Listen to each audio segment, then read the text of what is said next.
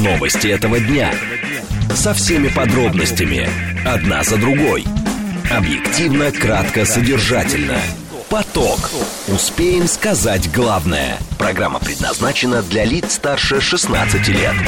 Радиостанция «Говорит Москва», понедельник, 17 апреля, сейчас 16.06. Меня зовут Юрий Буткин, добрый день. Продолжаем следить за новостями, обсуждаем главные темы, смотрим, как едет город. Все это в прямом эфире. Вы смотрите и слушаете нас либо в Телеграме, либо на Ютубе, либо в социальной сети ВКонтакте. В движении. Э, Едет город довольно спокойно, 3 балла прямо сейчас, 4 балла нам обещают на 5 вечера, и э, э, 5 баллов в 6 и в 7 вечера. То есть более серьезных, существенных пробок на сегодня пока, во всяком случае, не обещают. 2 миллиона 630 тысяч автомобилей и 3 крупных ДТП в это время в городе. Слушать. Думать. Знать. Говорит Москва. 94 и 8 FM. эм. Поток. Новости этого дня. Две темы обсуждаем в ближайшие 20 минут. Минфин и Центробанк обсуждают валютный лимит при выкупе активов уходящих компаний. За пару дней до этого а, министр финансов Силуанов заявил, что компаниям придется платить налог в 10% на выход, который будут взимать суммы сделки по продаже активов. Все это к чему ведет первая тема. Вторая тема, которую будем обсуждать минут через 10, росту экспорта российского бензина. СМИ утверждают, что э, его стали вывозить за границу почти на 40% больше, чем это можно объяснить, и не появится ли дефицита на внутреннем рынке. Об этом будем говорить минут через 10. Срочные сообщения. Интересные, кстати, сообщения в эти минуты поступают. А, Во-первых, высказывание Эльвиры Набиулиной. Э, Центробанк, говорит она, внимательно следит за рынком ипотеки. И э, то же самое, э, говорит Набиулина, нужно делать приоритетом развитие строительства в небольших городах. Еще Единая Россия собирается приостановить членство новосибирского депутата Джулай из-за возбужденного э, уголовного дела. Об этом пишет агентство ТАСС. РИА Новости в эти минуты пишут, что комитет Маутхаузена не допустил Российскую Федерацию к мероприятиям в связи с освобождением концлагеря. Поток. Успеем сказать главное.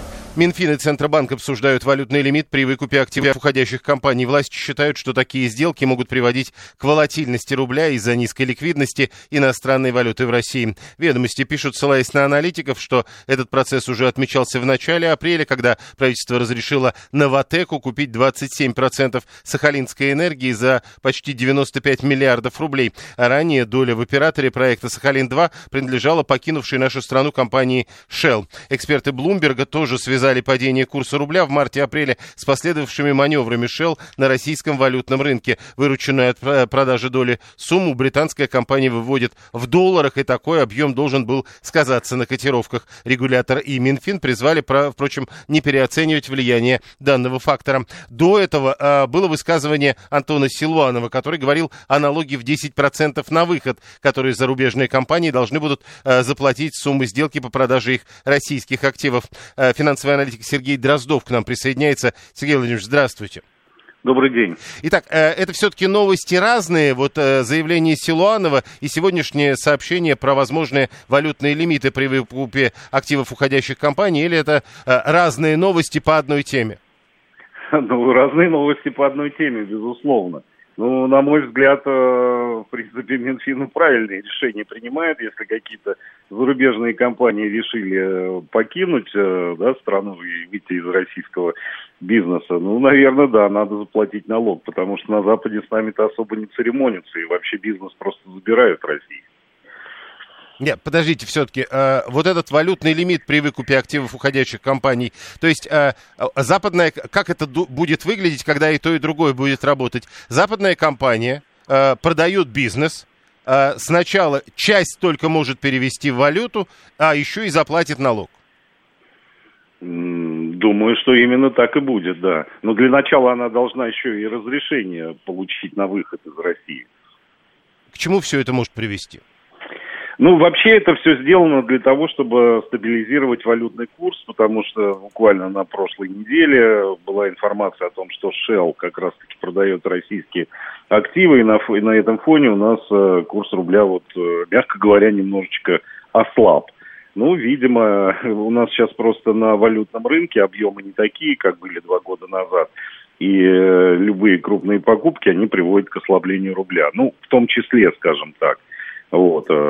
Поэтому как бы решили, чтобы это не, не приводило к сильным скачкам валютного курса, ввести лимит на покупку валюты нерезидентами. Это попытка э, приостановить процесс ухода компаний или это попытка... Э, вот что пытается делать государство таким образом? А, государство таким образом пытается стабилизировать валютный курс, оградить его от резких скачков. Ну и второй момент уже попутно заодно и пополнить бюджет вот этим 10% налогом.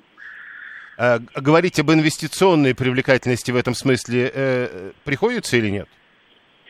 А, инвестиционная привлекательность э, чего? Ну, кто-то же когда-нибудь будет приходить на российский рынок. Ну, когда-нибудь, безусловно, но на самом деле, видите, уже прошло больше года с того момента, как э, иностранные компании заявили о выходе, и многие не торопились с выходом. Ну, видимо, ждали, надеялись, что ситуация быстро разрешится, и на самом деле, если бы она разрешилась там, ну, максимум за полгода, я думаю, что никто отсюда бы не ушел. Но все иностранные компании, а абсолютно их большинство, они же находятся под давлением э, своих правительств, поэтому они просто вынуждены. Это не прям таки вот прям добровольное такое решение, мы уходим и э, здесь, в общем-то... Ну, и вот смотрите, если они, э, по сути, не добровольно, под давлением своего правительства уходят э, из России, а Россия еще облагает налогом и не дает возможности забрать деньги. Ну, в сложившейся ситуации это вполне нормально. Здесь же получается как бы своего рода обмен. Нашим компаниям тоже где-то разрешают выйти. Ну, к примеру, Лукойл продает э, на Сицилии свой МПЗ.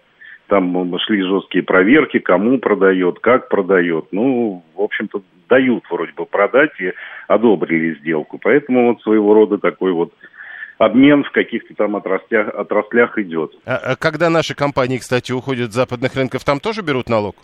А вот э, этого не знаю точно сказать не могу. Возможно, что тоже берут, но официальной информации об этом, по крайней мере, не было. Скажите, насколько, с вашей точки зрения, уместен вопрос? Вот Анна пишет, а у нас что, до сих пор не разработали порядок выхода нерезидентов с рынка? Ну вот получается, что так. Для меня это тоже очень э, странный момент. На самом деле было понятно, да, если какая-то крупная иностранная компания готовится выходить э, с российского рынка, покупая при этом валюту, на большие объемы, то, наверное, безусловно, это вызовет э, скачок курса. Ну, что ж поделать. Бывают перегибы, как говорил в свое время Михаил Сергеевич Горбачев.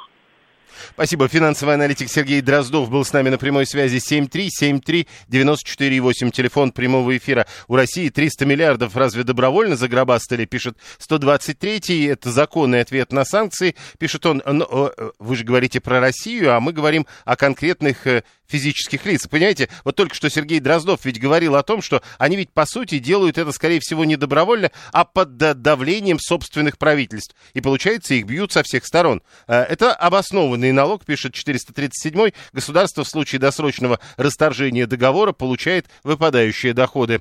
7373948, э, телефон прямого эфира, смс-портал для ваших сообщений плюс 7 925 4 восьмерки 94 8, телеграмм для сообщений говорит МСК-бот. Внимание! Говорит Москва. 94 и 8 FM. Эм. Поток. Успеем сказать главное – Э, срочное сообщение, заявление Министерства иностранных дел Российской Федерации, Москва и Пекин считают, что ответственность э, за обострение на Корейском полуострове лежит на Вашингтоне и его союзниках. Э, только что появилось сообщение, что в Судане будет объявлено перемирие на три часа. Пока, во всяком случае, ТАСС пишет об этом, ссылаясь на вооруженные силы Судана, которые сообщили, что это произойдет уже через 45 минут, а заявление соответствующее прозвучало в эфире местного телеканала «Ашарк».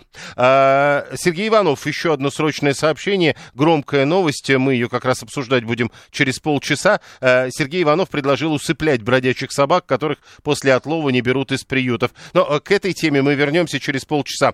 Теперь у нас другая тема тема. Рост экспорта российского бензина почти на 40%. Об этом пишут СМИ, говорят о периоде с начала года до середины апреля. В данном случае коммерсант со ссылкой на источники утверждает, что поставки составили 1,8 миллиона тонн, а производство, кстати, выросло до 11,8, что на 5% больше, чем в прошлом году. Запасы э, превышают 2 миллиона тонн, но все-таки э, рост экспорта российского бензина почти на 40%. Сергей Пикин, директор Фонда энергетического развития. Сергей Сергеевич, здравствуйте. Здравствуйте. А, что это за резкий рост? Чем его можно объяснить? Ну, я думаю, что это просто можно объяснить э, элементами санкционной политики. Дело в том, что, например, тот же сам потолок цен для бензина и для других видов нефтепродуктов, ну, как нафта, например, он разный.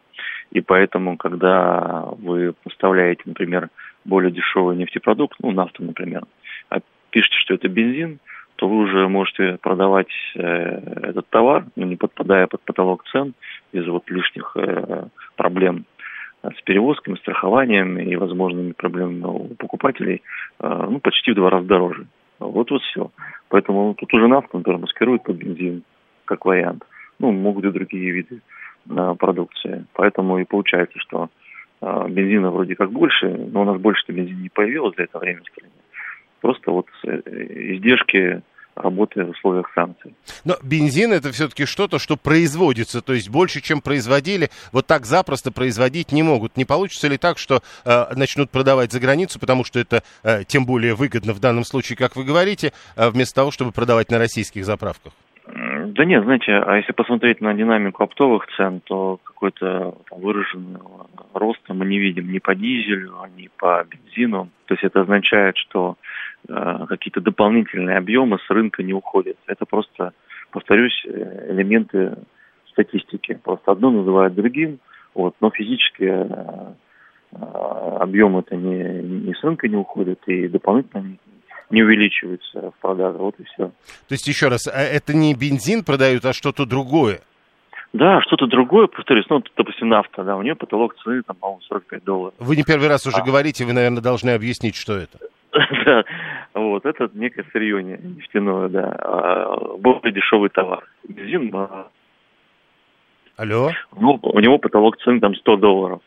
Вот. И, соответственно, если вы продаете более дешевый товар под видом другого, у вас просто автоматически э, более высокая цена, э, за которую вас никто не накажет. И, ну, то есть это, это как бы элемент санкций. И это один из вариантов возможного обхода этих санкций. Да, совершенно верно. Да. Теперь э, по поводу, это тоже сегодня в новостях было, э, по поводу того, что Россия шестой месяц подряд стала крупнейшим поставщиком нефти в Индию. Э, импорт вырос также в Сингапур и другие страны Азии. А это тоже какая-то э, штука не Индия, скорее, покупатель, а кто-то через Индию покупает? Нет, в данном случае, кстати, это Индия. Дело в том, что у нас а, сейчас для Индии самый дешевый товар, ну, именно на рынке нефти – вот, нефть а, для них самая дешевая, поэтому мы обошли всех, нарастили многократно объемы продажи в Индии, поэтому тут проблем нет с этим. Здесь им для Индии, для внутреннего рынка, далее они могут делать э, на своих НПЗ нефтепродукты и отправлять в Европу, например. Но если вы говорите о том, что мы можем э, не столько бензин, э, ско, э, то есть продавать что-то под видом бензина, тогда получается, зачем тогда вот эта индийская история, которую они могут сделать и продать и заработать на этом по сути? Не, ну тут тоже, понимаете, есть везде ограничения. Вы не можете продавать черное под видом белого и белое под видом черного. Темно-серое под черное можно замаскировать, но не более того. С вашей точки зрения, что будет дальше? Ну, вы знаете, рынок сейчас вот находит какие-то очертания, в которых он дальше будет работать. Вот, а, примерно они понятны. У нас появился собственный флот, явно или неявно. У нас появились а, новые рынки сбыта, которых раньше не было. Ну, Индия фактически с нуля, какие-нибудь Эмираты, которые никогда в жизни ничего у нас не покупали, сейчас являются одним из крупнейших трейдеров дизеля нашего.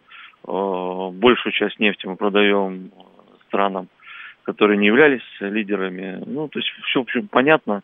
И, и, видимо, дальше вот в этом такой логике мы и будем продолжать работать. Вся эта история вокруг того, э, что называется ценами на нефть марки Urals вместо цен э, на нефть марки Brent, что здесь сейчас будет происходить? Ну, вы знаете, наш Минфин правильно сделал, что перешел к расчету налогов относительно марки Brent, потому что марка Urals ценообразование стало непрозрачной, там много чего сокрыто по явным и неявным причинам, и связанным с санкциями, с перевозками. Ну, то есть истинную э, стоимость продажи марки Urals вычислить практически невозможно. При том, что мы торгуем как раз маркой Urals, а не брендом. Да, совершенно верно. Поэтому проще всего брать бренд, э, товар, э, искажение цены, на который маловероятно, она публичная, понятная, и от него уже э, начинать дисконтировать. С 1 января, э, с 1 апреля один дисконт побольше, 1 июля будет поменьше, ну, там, дойду до 25 долларов э, с барреля. Это самый простой, понятный механизм. Насколько прав 123, когда пишет, э, утверждает, что средняя цена российской нефти, когда ее продают в реальности, за последние месяцы не более 50 долларов? Ну, тут смотря от чего-то отталкиваться. Если верить информации э, там, международных э, агентств, то где-то в том диапазоне, если мы говорим про российские порты. А если верить статистике, например, Китая и Индии, то мы видим цены там, на 20 долларов, минимум на 20 долларов выше. Вот и все. Угу. Uh, еще одна история. Uh, а вот если Индия уже шестой месяц у нас uh, главный покупатель нефти, это значит, что мы рупий так много? И куда мы их девать будем, спрашивает 123? Ну, с рупием тоже есть проблемы, потому что расчеты идут частично в рупиях, и до сих пор еще не решена проблема, что делать с таким притоком рупий, потому что у Индии мы не закупаем такой объем товаров и услуг на тот объем нефти, который мы им продаем. Вот, а с конвертацией тоже там не все так гладко, поэтому от, сейчас вот этот механизм отлаживается. То да. есть пока мы действительно копим рупии?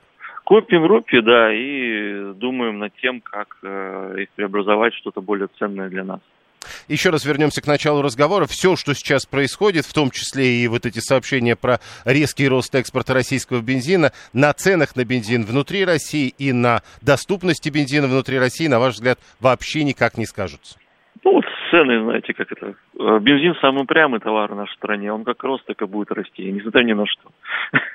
Поэтому тут как он рост, так и будет расти. А, ну, мы видели, что в прошлом году темпы роста все-таки не были такими чудовищными. Да. То есть, ладно, там они были ниже инфляции, инфляция была высокая. Но даже если брать там инфляцию позапрошлую, ну, в общем-то, где-то в том диапазоне они и были. Вот, там единственное, что под конец года начал дизель прибавлять, прибавлять в цене достаточно резко. Вот. Но так бензин, в общем-то, не сильно вырос, если посмотрите за прошлый год. Вот я думаю, что динамика в этом году, ну, скорее всего, должна быть не, э, похожа. В любом случае, у правительства есть определенные ограничения, это не выше инфляции. Вот ровно в этом диапазоне э, регулирование будет работать. Спасибо, Сергей Пикин, директор Фонда энергетического развития, был с нами на прямой связи. За рупии можно покупать автозапчасти, уверен Денис. 464 э, Он, кстати, говорит, надо э, купить бензинометр. Э, налил в тару, проверил октановое число, потом только в бак. Не очень понятно, а что сейчас-то, с вашей точки зрения, должно происходить. Ну, то есть, уж если вы не купили бензинометр, как вы его называете, до этого, наверное, сейчас не лучшее время для покупки. 7373948 телефон прямого эфира 7373948, код города 495. СМС-портал плюс 7 925 4 восьмерки 948. Телеграмм говорит МСК-бот. Так, а, Юра 592. Советский Союз занимался искусственным выравниванием экспорта и импорта, чтобы создать иллюзию того, что расчеты проходят, происходят в национальных валютах, но в нашем случае мы продаем в Индию значительно больше, чем покупаем в Индии товаров, и получается, что у нас много средств замораживается в рупиях, наверное, это не очень хорошо. Ну, собственно, мы примерно это и обсуждали. Э, напомню, 123 предлагает солить рупии. Пока, наверное, нет никакого смысла, но э, совершенно очевидно, что рупий много, больше, чем товаров, которые мы можем купить в Индии. Э, экспорт бензина растет, все 123 продолжает. И на этом фоне Минтранс обещает рост на авиаперевозки э, в цене на 15-30%, а ави авиабилеты у нас и так были совсем недешевыми. Хотели ведь платить и расплачиваться целым зоопарком валют, а теперь говорите, что не знают, что делать. Получается, раньше не подумали, это Виталий 618 и по поводу вот этой истории с рупиями, которые вроде как у нас теперь есть, а вот Григорий говорит, а почему бы не купить чаю со слоном? Представляете, сколько чаю со слоном можно купить тогда? А, индийского чая, да, действительно, кстати, дали, а, прежде было, как кажется, на наших прилавках намного больше, чем сейчас. 7373948. В начале февраля Евросоюз ввел эмбарго на морские поставки российских нефтепродуктов. Большая семерка потолок цен на эти нефтепродукты. Но для премиальных нефтепродуктов, а, нафты, которую упоминал Сергей Пикин, дизель, бензин, керосин, его установили на уровне 100 долларов за баррель, а для тех, которые с дисконтом продаются, типа мазута, 45 долларов. И эти ограничения действуют с декабря прошлого года э, в отношении российской нефти, ценовой лимит на которую 60 долларов за баррель. Э, Москва переориентировала экспорт на восток, теперь в основном э, крупнейший поставщик нефти в Индию, к примеру, Россия, такого в Индии не было. Еще раз, не больше всего в Индию, а в Индии среди тех, кто покупает, продает Индии э, нефть, э, самый главный поставщик шестой месяц подряд это на, э, на самом деле Россия. Слушаем вас, здравствуйте. День добрый, Михаил, Москва. Ну, а какие проблемы терапии потратить? У них есть великолепное лекарство, очень много дженериков, которые стоят в разы больше в европейских странах, в том числе там не везутся можно от нечего делать закупить лекарство от гепатита С, оно там трехмесячный курс, если не ошибаюсь, в районе 50 тысяч рупий против там порядка Ну, вы же слышали евро. по поводу индийских лекарств и возможных проблем с ним? А какие там могут быть проблемы? Ну, говорили, что какие-то проблемы есть. Ну, говорят, какие-то есть, но надо их выявить. Да, то есть там Нет, вы, именно про вы... лекарства... То есть вы не слышали про выявленные проблемы? Я могу по своему опыту сказать, что я достаточно большое количество лекарств оттуда привозил, которые очень хорошо работают. Например, коллаген тот же самый. Вот у меня теща там практически в колясочку садилась с памперсами. Покушав курс коллагенчика, да, она стала ходить и до сих пор продолжает ходить. А Я подозреваю, что коллаген это все-таки биологически активная добавка к еде. А, а, мы говорим о лекарствах, но нет, э, можно и биологически активные добавки, можно и лекарства. 104. Э, Если у нас накапливаются рупии, почему не накопить их побольше и начать покупать в Индии разные производства за эти самые рупии? Вы предлагаете покупать э, там в Индии или покупать, э, соответственно, оснащение производства, которое строите уже здесь? Э, пускай раздадут людям под матрасы рупии, каждому по фантику с портретом Махатмы Ганди. С обратной стороны там разные архитектурные памятники. Это будет эстетическое удовольствие. Хорошая шутка, но мы-то как раз не шутим на эту тему. Можно ведь платить зарплаты в рупиях. Пусть голова болит э, э, у граждан России, потом куда их девать? На них можно было бы ездить, к примеру, в Индию отдыхать. Это Игорь э, 500 1980-й, который, как известно, живет не в Российской Федерации, и точно понимает, что его идея лично на нем никак не скажется. А Алекс 567 в Индии, говорит, отличное производство мопедов и мини-автомобилей. Василий 808 знает о индийском оружии. Э, хотя нет, не знает. Он говорит, а как же индийское оружие? У него как бы вопрос. Ну, должно же быть индийское оружие. Автомобили под ключ можно покупать. 567 индийские автомобили. Вот, э, опять же, это вот к разговору о лекарствах. 630 30 лекарства надо брать. Но, э, может быть, все-таки еще раз посмотреть на, на вот эти истории с проблемами, просто, ну, были эти истории, нельзя же делать вид, что их не было совсем. А, а так-то да, и лекарств, я думаю, и так берут довольно много. А, расчет в неконвертируемых национальных валютах, пишет 123, это, по сути, а, товарный бартер. А, кто говорит и какие проблемы. 630. Если э, у вас есть вопрос по этому поводу, берете поисковик в интернете, находите проблемы, которые обсуждали здесь в российских средствах массовой информации, а про Pfizer вакцину здесь, в российских средствах массовой информации о проблемах э, с ней, э, как-то вот не так много писали. Может, Китаю продать или поменять на товары, пишет Денис 464, а Григорий 859 э, еще раз нам напоминает, что Ягуар и Land Rover теперь индийские автомобили, и в этом смысле хорошее направление для сотрудничества. А можно рупии на золото поменять, пишет Виталий 618, потому что золото всегда в цене. 7373948, телефон прямого эфира эфира. Смотрите, никто при этом не пишет о возможном дефиците бензина. То есть вот этого, судя по всему, действительно никто не боится. Напомню, мы начинали обсуждение новости, в которой сказано, СМИ пишут о росте экспорта российского бензина на 40% сразу. Правда, э, Сергей Пикин, директор Фонда энергетического развития, сказал нам, что это, скорее всего, все-таки не бензин, а некие нефтепродукты, которые, э, по сути, э, провозят в нынешних довольно сложных санкционных условиях провозят через границу, делая вид, что это бензин. Ну, э, есть такое предположение. Поставки дизельного топлива, кстати, из России упали с начала этого года на 3%, притом выпуск дизельного топлива увеличился на 7,5%. И, как кажется, именно дизельное топливо больше всего росло в цене. Прямо сейчас новости, потом реклама, потом продолжим. Новости этого дня. Со всеми подробностями. Одна за другой. Объективно, кратко, содержательно. Поток. Успеем сказать главное.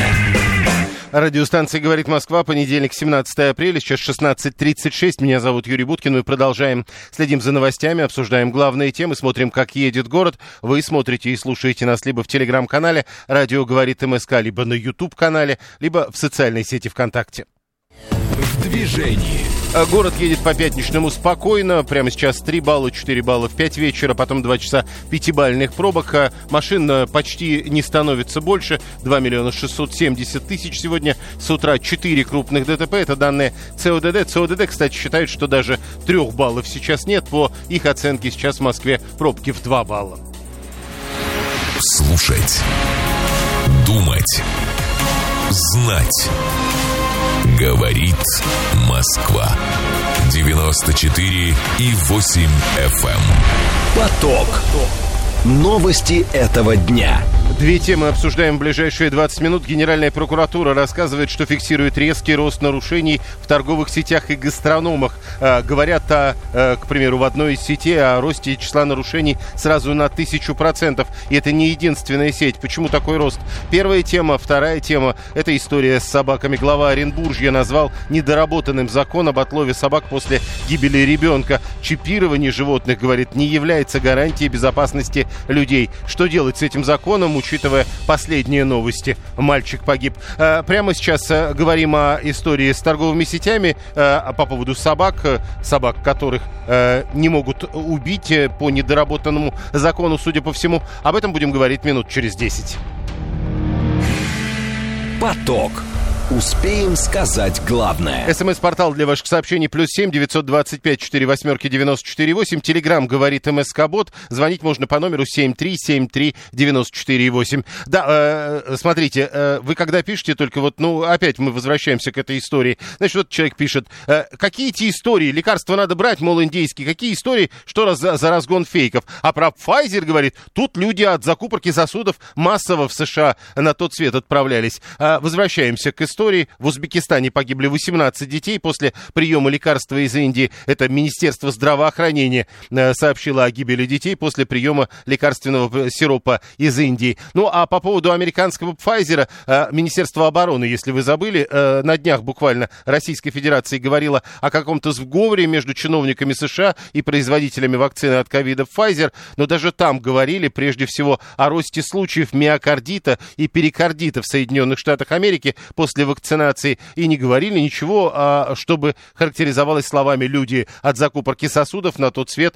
э, отправлялись массово». Это к возвращению, э, к вашим сообщениям, которые приходят на смс-портал и через Телеграм. А у нас первая тема. Сейчас тоже будет, видимо, жарко. Генеральная прокуратура зафиксировала резкий рост нарушений в торговых сетях и гастрономах. Более чем в два раза за первый квартал. Известие пишет, что, например, федеральная торговая сеть, сеть «Светофор» показала рост э, на тысячу процентов 10%. Сеть «Красная и белая» на 975. На условном э, третьем месте, правда, с большим отрывом сеть «Ашан» 264%. Потом «Лента», «Бристоль», «Дикси», «Перекресток», «Магнит», «Окей», «Пятерочка», «Метро». Лучше всего э, дело обстоит у Вкусвилла, но число нарушений там выросло всего на 89%. Так что же происходит? А, Андрей Карпов, председатель правления Ассоциации экспертов рынка ритейла. Андрей Николаевич, здравствуйте.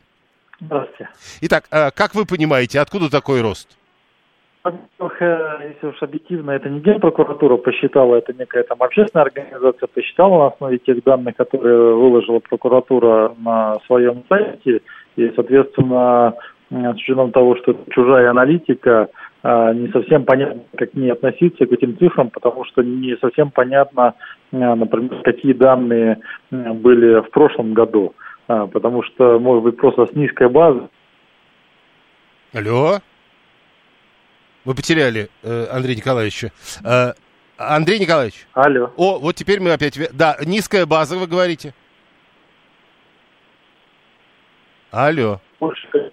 О, э, э, давайте э, мы попробуем вам перезвонить, Андрей Николаевич. И лучше все-таки, если вы будете ближе к окну, что ли, я не знаю. 7373948, телефон прямого эфира. Чаще всего проверяющие службы выявляли несоответствие ценника на товар на полке и его стоимости на кассе. Кроме того, говорят про нарушение условий хранения пищевой продукции, в частности, неправильный температурный режим. Еще упоминают отсутствие или повреждение упаковки, несоблюдение товарного соседства, которое часто часто приводит к порче продукции. Ну и, понятно, продажа просроченной продукции, отсутствие информации о сроках годности. Но э, главное тут, тут все-таки про тысячу процентов. Э, попытка номер два с Андреем Карповым. Андрей Николаевич. Да, еще раз. Будем надеяться, что мы услышим все-таки да, э, что-то дальше, чем вы сказали. Возможно, это просто низкая база исходника. А, я прошлого проверено, возможно, меньше. Соответственно, в этом году проверишь и исходя из этого цифры выросли.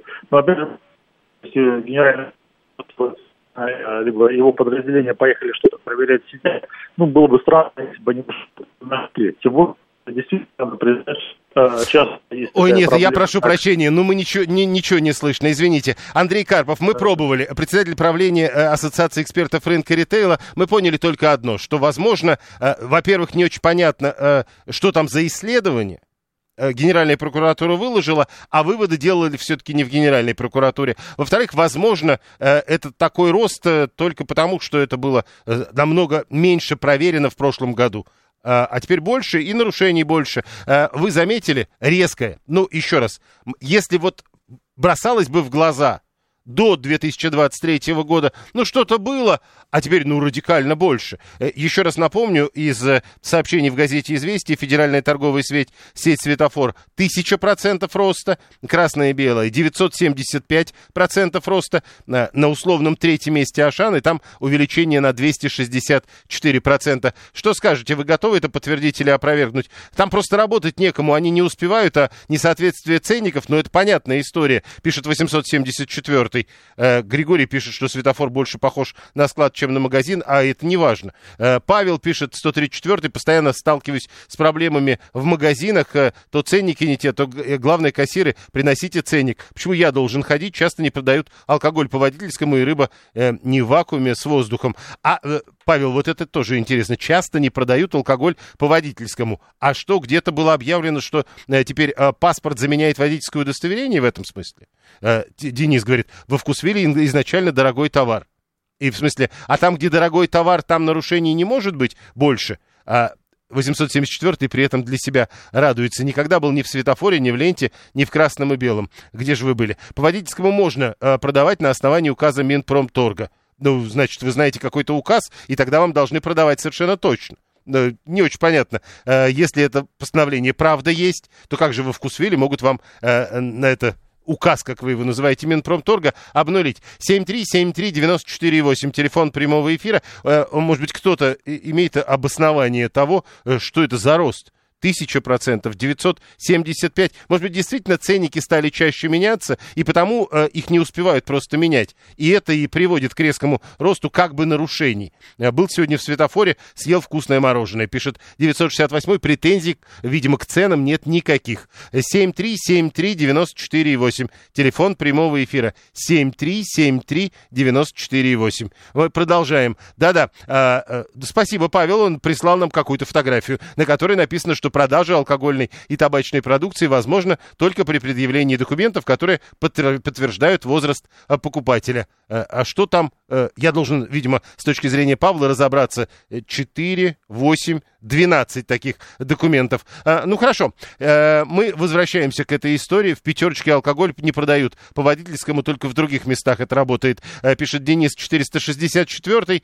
Не очень понятно все-таки в чем вы, э, вызван этот резкий рост, если он действительно есть. Известия сегодня пишут, что в антилидерах светофор, рост нарушений на 1000%, на втором месте красное и белое, на 975%, на третьем месте Ашан, у которого э, увеличение э, э, вот этих нарушений выявленных составило 264%.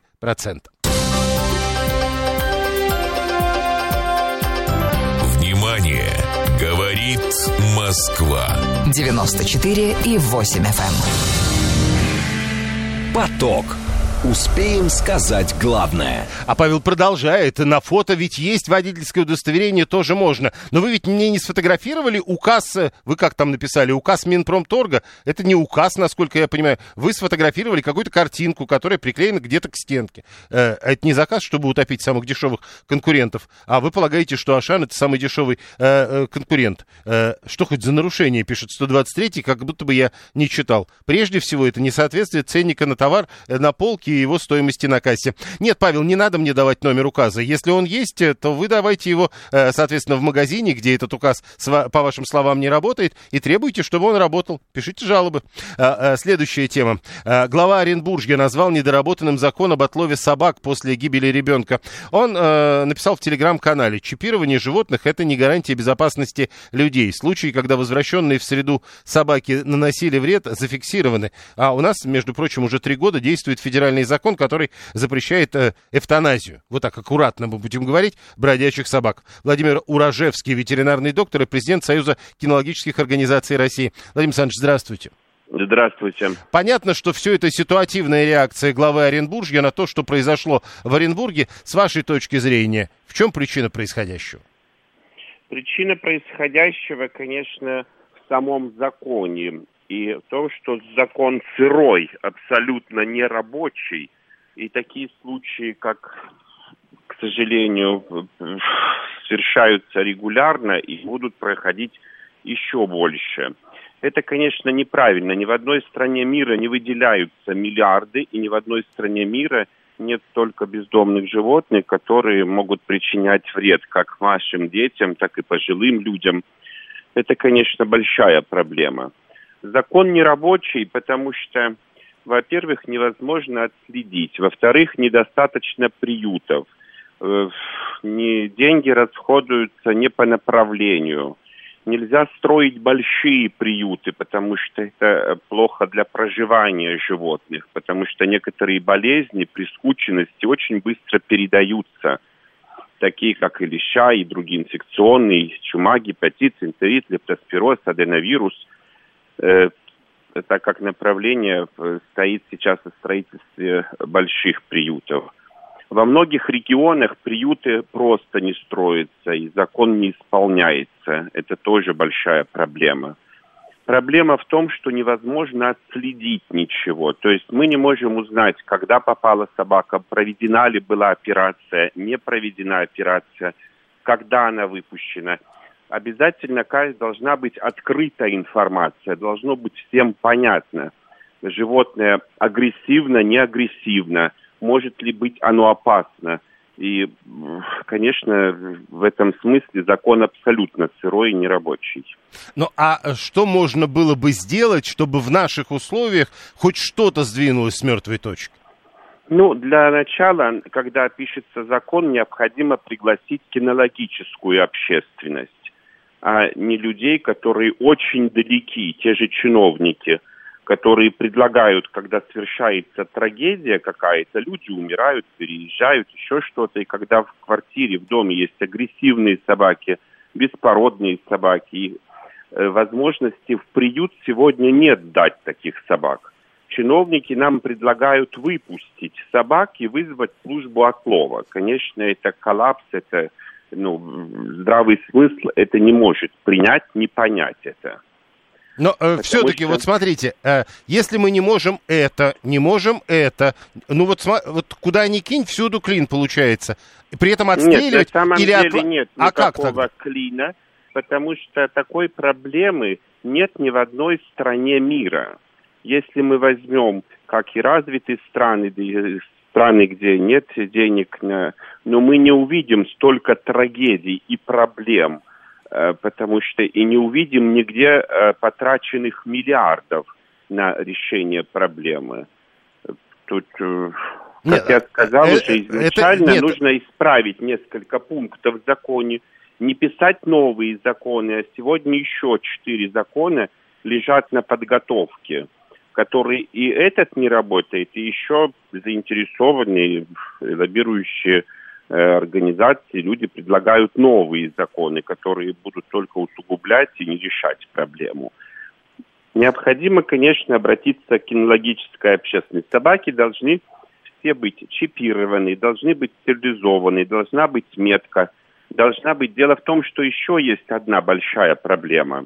Дело в том, что э, животные также могут переносить, например, вирус бешенства – а, который может быть опасен летально, так же опасен, как и укусы и убийства детей и людей. Но, а, опять же, закон предусматривает вакцинацию, стерилизацию и выпуск места обитания. Место обитания не может быть собаки на улице, ни на свалке, ни на помойке, ни на промзоне, потому что 9 из 10 собак погибают тяжелой смертью, мучениях в течение года. Вообще, э, Поэтому... совсем коротко скажите, э, если вот говорить о э, так называемых бродячих собаках, вот сколько еще не построили мест для их содержания, ну, чтобы всех отловить?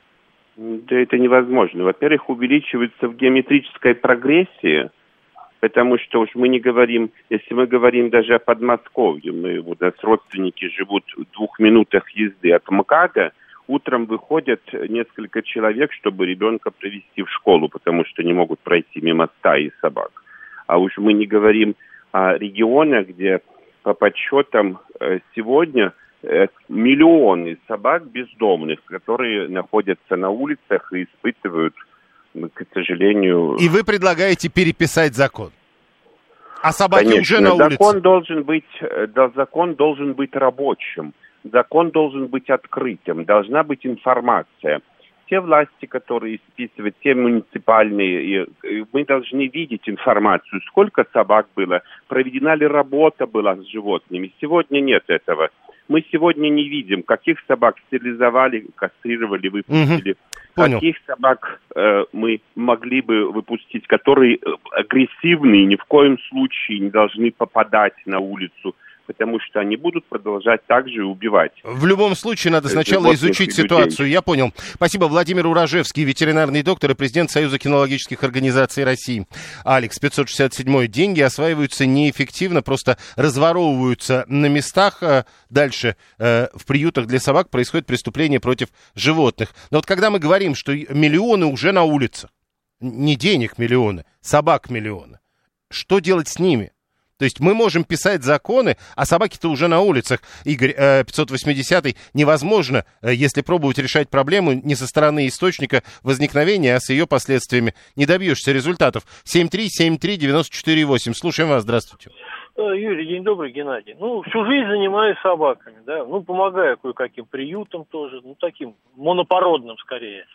Вот. И реально, кстати, все-таки я бы сказал, ну, по крайней мере, в Москве я уже давно не видел каких-то больших стай, попадаются единицы. И в области, кстати, тоже, вот я езжу, вот у нас дачный участок в двух местах, да, там у нас нет такого количества их. Попадаются единицы, как правило, уже с клипсами, то есть они уже, скажем, прошли определенные процедуры, вот, и, ну, брошенные появляются периодически новые, вот они действительно проблема то в первую очередь именно вот как-то надо защитить это от того, чтобы вот их выбрасывали просто на улицу хозяева. Вот Игорь тоже нам пишет из Италии, что у нас проблемы такой нет, потому что у нас собак просто никто не выбрасывает. Говорит Москва. Поток. Благодаря запуску новых автобусов маршрут к долголетию пассажиропоток в центре московского долголетия увеличился на 30%. У горожан старшего возраста появилось больше возможностей посещать мероприятия в разных районах города и делиться опытом с единомышленниками. Автобусы маршрут к долголетию связывают все ЦМД и районы, в которых пока нет центров. Активисты ездят друг к другу в гости, посещают экскурсии, организовывают совместные мероприятия, создают общегородские объединения и творческие коллективы. Подробнее рассказывает Владимир Каменских, заместитель руководителя руководителя сети центров московского долголетия. Как запуск новых автобусов в рамках проекта «Маршрут долголетию» помогает гражданам старшего возраста больше общаться и вести активный образ жизни? В целом автобусы, так называемый маршрут долголетия, если вот э, говорить, э, этот проект был запущен с летом прошлого года, когда мы запускали всего один автобус, и направлен на то, чтобы э, ну, старшему поколению было удобно посещать наши центры и, конечно же, поддерживать здоровый образ жизни. Данный проект у нас пользуется достаточно большой популярностью. Уже воспользовались более 50 тысяч москвичей. Вот. Ну и, конечно же, нашим активистам стало намного проще посещать э, различные окружные, городские мероприятия, организовывать совместные творческие, спортивные, интеллектуальные программы. Даже вот если выезд э, какой-то театральной студии вместе с каким-то оборудованием, с реквизитом, а, для того, чтобы поехать на какие-то гастроли, это вот э, тоже используется наш проект. А, в принципе, автобусы маршрута долголетия связывают все центры московского долголетия и районы э, города Москвы, в которых пока таких центров нету. А, активисты ездят друг к другу в гости, посещают экскурсии, то есть они могут, например, поехать э, из Новой Москвы а, заехать по дороге в какой-нибудь э, музей, а, посмотреть какую-нибудь, допустим, там а, галерею, картины известных авторов, русских живописцев, потом поехать в другой центр и, допустим, на каком-то мастер-классе это все нарисовать, обсудить за чашечкой чая, либо с другими художниками. То есть, в принципе, сейчас можно сказать, что наши центры, они теперь связались вот такой прочной э, нитью а, благодаря этим автобусам, потому что ранее центры существовали друг от друга как отдельные пространства, которые ну, практически не сообщались, э, только, может быть, какими-то эпизодами, когда кто-то кому-то приезжал. Сейчас это вот такая вот программа, которая позволяет на постоянной основе, э, что называется, связать все наши центры воедино и организовать таким образом, чтобы наши мероприятия проводились э, уже э, совместными усилиями по всему городу. То, то есть, да, запуск вот таких э, к долголетию, он способствует как бы появлению таких более масштабных общегородских даже в целом проектов, да? Абсолютно верно, да. Благодаря запуску новых автобусов маршрут к долголетию, это вот последние два мы буквально несколько недель назад запускали, у нас даже э, увеличился на 30% пассажиропоток и мы сейчас сделали уже сменный график. У нас по два водителя на каждом автобусе, и они работают в том же графике, как и наши автобусы. То есть это с 10 до 8 вечера. Без выходных наши э, шаттлы, автобусы курсируют между центрами, посещая параллельно какие-либо э, наши достопримечательности города. Эти маршруты, они как бы по каким-то заранее запланированным маршрутам или просто там для в рамках какой-то какого-то отдельного мероприятия да. там отдельное происходит? Угу. У, у нас, как и все, в принципе, э, существует по принципу запроса от наших активистов. То есть у нас есть э, люди, так называемые лидеры наших сообществ, которые выступают с инициативой о той или иной поездке, либо о том или ином мероприятии или театральном действии – Э, где-нибудь там в другом центре, в другом округе. И таким образом наш сотрудник формирует график, и такой график, в принципе, у нас на несколько недель вперед, который сформирован благодаря именно инициативе наших лидеров и активистов, который э, позволяет э, формировать рабочее время водителей, если говорить с точки зрения технической, и загрузка у нас стопроцентная. Какие сейчас вы можете назвать там наиболее масштабные, в принципе, активности московского долголетия вот в Москве? у нас появилась ассоциация лидеров э, клубов долголетия. Это наиболее активные лидеры. И на сегодняшний день у нас 3,5 тысячи лидеров. Но мы вот отобрали наиболее активных, которые готовы участвовать в городской повестке, которые готовы организовывать самостоятельно окружные, городские мероприятия. И вместе с тем мы определили, что эти лидеры э, скажем так, на 19 направлений различных э, делится. Это и танцевальное направление, и художественное направление, и иностранные языки и другие. И тем самым создали Совет Ассоциации. Это тот орган, который будет э, организовывать все мероприятия. То есть э, ранее мы, допустим, планировали, вот мы проведем шахматный турнир, мы проведем там, допустим, танцевальный конкурс. Теперь же мы это право будем делегировать э, нашим активистам, потому что мы позиционируем, что эти центры, центры московского долголетия, они полностью принадлежат нашим жителям среднего возраста. И э, вместе с тем мы говорим о том, что у нас основной принцип – это самоорганизация. И центр будет по-настоящему принадлежать, и городские окружные мероприятия будут тоже спланированы э, нашим советом ассоциации.